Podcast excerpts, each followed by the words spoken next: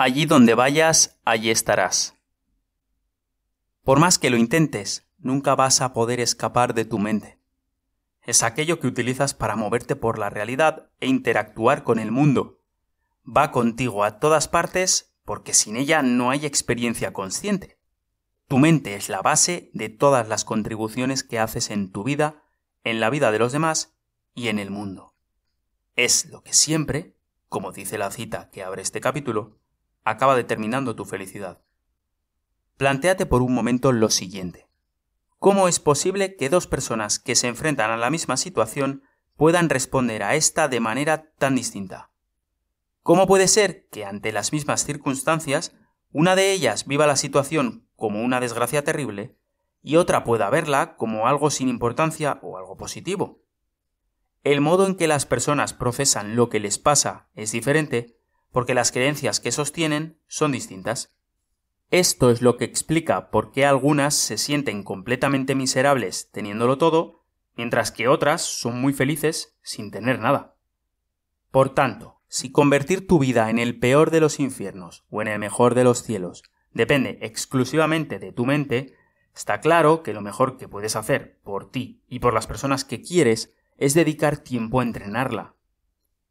Gracias a la ciencia ahora sabemos que el cerebro es un órgano neuroplástico, lo que significa que es capaz de reconfigurarse cambiando su estructura durante toda nuestra vida en base a lo que hacemos y no hacemos con él. Es mediante este proceso como aprendemos. El cerebro crea patrones o estructuras neuronales como resultado de cada acción que realizamos. Estos caminos se van haciendo más fáciles de recorrer a medida que la acción se realiza más veces, y así es como vamos adquiriendo nuevas habilidades y ganando destreza en las que ya conocemos. Algo que resulta sorprendente es que, como corroboran recientes estudios científicos, este proceso de aprendizaje puede ser igual de efectivo aunque la habilidad se practique solo mentalmente. Esto significa que cuando una persona imagina que realiza la práctica de una acción cualquiera, se produce una mejora en la destreza para realizar esa misma acción al mismo nivel al que se produciría si ésta se hubiera realizado físicamente. Si, por ejemplo, un jugador de básquet, además de entrenar regularmente, dedica un tiempo al día a practicar mentalmente sus tiros de triple, ensayando en su imaginación esos lanzamientos una y otra vez, su trabajo mental se acabará traduciendo en una mejora real de esos lanzamientos cuando esté en la cancha. En lo que a nosotros nos atañe, la lección a sacar de todo ello es que esta capacidad que tenemos para entrenar nuestro cerebro no solo puede servir para cosas como mejorar en un deporte, o tocar un instrumento, conducir, jugar al ajedrez, etc., sino que, como vamos a ver en este libro, también puede ser usada para disminuir la cantidad de sufrimiento mental, así como aumentar la resiliencia, la serenidad y la sensación de satisfacción con la vida.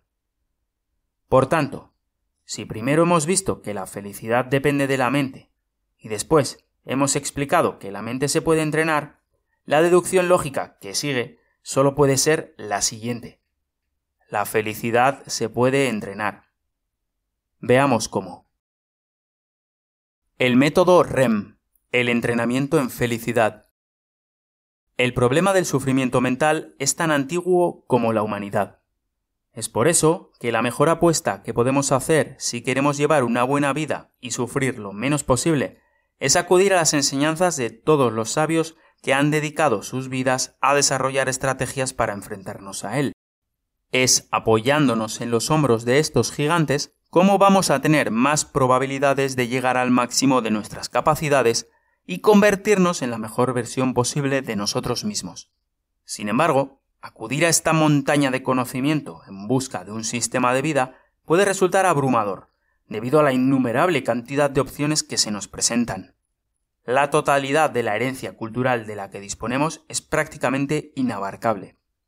Debido a esto, muchas personas, en búsqueda de la tan ansiada felicidad, acaban abrumadas, paralizadas o desilusionadas. Es por eso que he creado el que llamo método REM. En él he ordenado, condensado y traducido al lenguaje moderno los sistemas de pensamiento, técnicas y prácticas que he encontrado más útiles en mi vida. El método REM es mi propuesta para un entrenamiento en felicidad. Este se compone de una técnica psicológica, la terapia racional, una filosofía, el estoicismo, y una práctica, la meditación mindfulness. El nombre REM es un acrónimo de las tres partes que lo componen, racionalidad, estoicismo y meditación. Para ver por qué estos puntos y no otros, haré una analogía que creo será de ayuda. Pensemos en el sufrimiento como en una enfermedad, y en estas tres herramientas como la prescripción que haría un doctor para ayudarnos a superarla. Empezaremos entonces el tratamiento aprendiendo la técnica psicológica del debate racional. Esta será la medicación que tomemos cada vez que aparezcan los síntomas de la enfermedad. Ansiedad, tristeza, ira, miedo, celos o cualquier otra emoción negativa. Después, una vez controlados los síntomas, podremos centrarnos en la prevención, para lo cual incorporaremos el estoicismo como nuestra nueva filosofía de vida. Esto nos permitirá llevar una vida mental más sana y hacer menos probable que el sufrimiento vuelva a aparecer. Para terminar, aprenderemos meditación tipo mindfulness. Con ello, desarrollaremos la capacidad de dar un paso atrás y observar nuestros pensamientos y emociones de manera desapasionada. Esto abrirá la puerta a lograr estados de ecuanimidad, serenidad, y claridad mental imposibles de conseguir de otro modo. Este será nuestro multivitamínico. Trata de verlo del siguiente modo. Cuando sufrimos por algo que nos ocurre, tenemos solamente dos maneras de enfrentar la situación. Podemos usar los contenidos de nuestra mente, empleando o añadiendo nuevos conocimientos como los que nos dan la psicología o la filosofía, o podemos usar la capacidad que tenemos para relacionarnos de manera distinta con lo que aparece en nuestra mente, usando técnicas de relajación, meditación, oración, yoga, etc. Es decir, para afrontar cualquier cosa que aparece en la conciencia, podemos cambiar el contenido o podemos situarnos en el continente para cambiar la relación que tenemos con ese contenido. No hay nada más que podamos hacer. Lo que hace extremadamente útil al método REM es que cubre ambas estrategias. Este usa la terapia racional y el estoicismo para trabajar sobre lo que ya hay en la conciencia, el contenido, y la meditación para trabajar sobre la propia conciencia, el continente donde aparece ese contenido.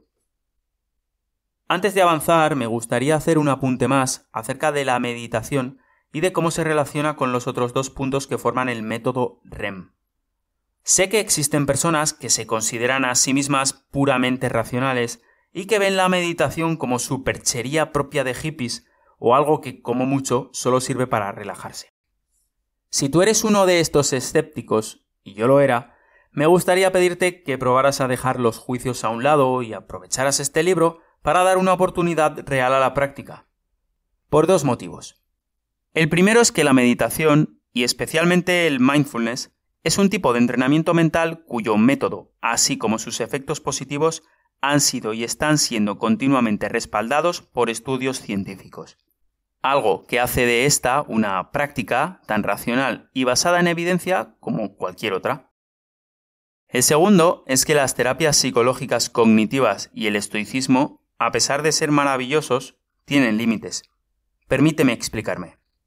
Aunque no hay duda de que las técnicas o filosofías basadas en el uso de razón pueden cambiar dramáticamente tu vida a mejor, todas ellas tienen una debilidad, y esta es que se basan en la premisa de que se dispone de un cerebro racional intacto con el que razonar, algo que por desgracia no siempre ocurre. El estoicismo o la terapia cognitiva solo se pueden practicar cuando se puede pensar correctamente, cuando se tiene una parte racional disponible. Piensa, por ejemplo, en un drogadicto, alguien que utiliza todo su poder de pensamiento y planificación para conseguir su próxima dosis. Si esta persona primero no recupera la capacidad de pensar racionalmente, es absolutamente inútil enseñarle ejercicios estoicos. Otro caso similar sería cualquier individuo afectado por alguna emoción muy fuerte. quizá porque ha sufrido una pérdida reciente en su vida, porque acaba de discutir con alguien o porque sufre un ataque de celos que no puede controlar. En los momentos en los que más lo necesite, esta persona no va a poder razonar. Hasta que la inflamación emocional no baje, va a estar demasiado distraída como para poder centrarse en hacer ningún tipo de práctica psicológica. Es en situaciones como estas donde se hace evidente la importancia de la meditación. Ser capaz de dejar de identificarse con los pensamientos, emociones o sensaciones físicas que aparecen es la manera de recuperar la serenidad necesaria para poder pensar con claridad de nuevo. Es así como estas técnicas se complementan unas a otras. Por eso mi consejo sería que aunque te consideres un racional puro pruebes a practicar durante unos días meditación mindfulness. Estoy convencido de que no te arrepentirás. Este pretende ser un libro práctico. Depende exclusivamente de ti cómo escucharlo. Puedes detenerte un tiempo en una parte concreta hasta que la domines, o puedes escucharlo del tirón e ir volviendo después a las secciones que más te interesen. Tú decides. Lo único realmente importante es que realices los ejercicios que vas a encontrar en él, porque es el único modo de integrar correctamente estas ideas. Ve paso a paso, confía en el proceso y no desesperes. Espero de todo corazón que estas prácticas y filosofías te ayuden en la vida tanto como a mí. Feliz viaje.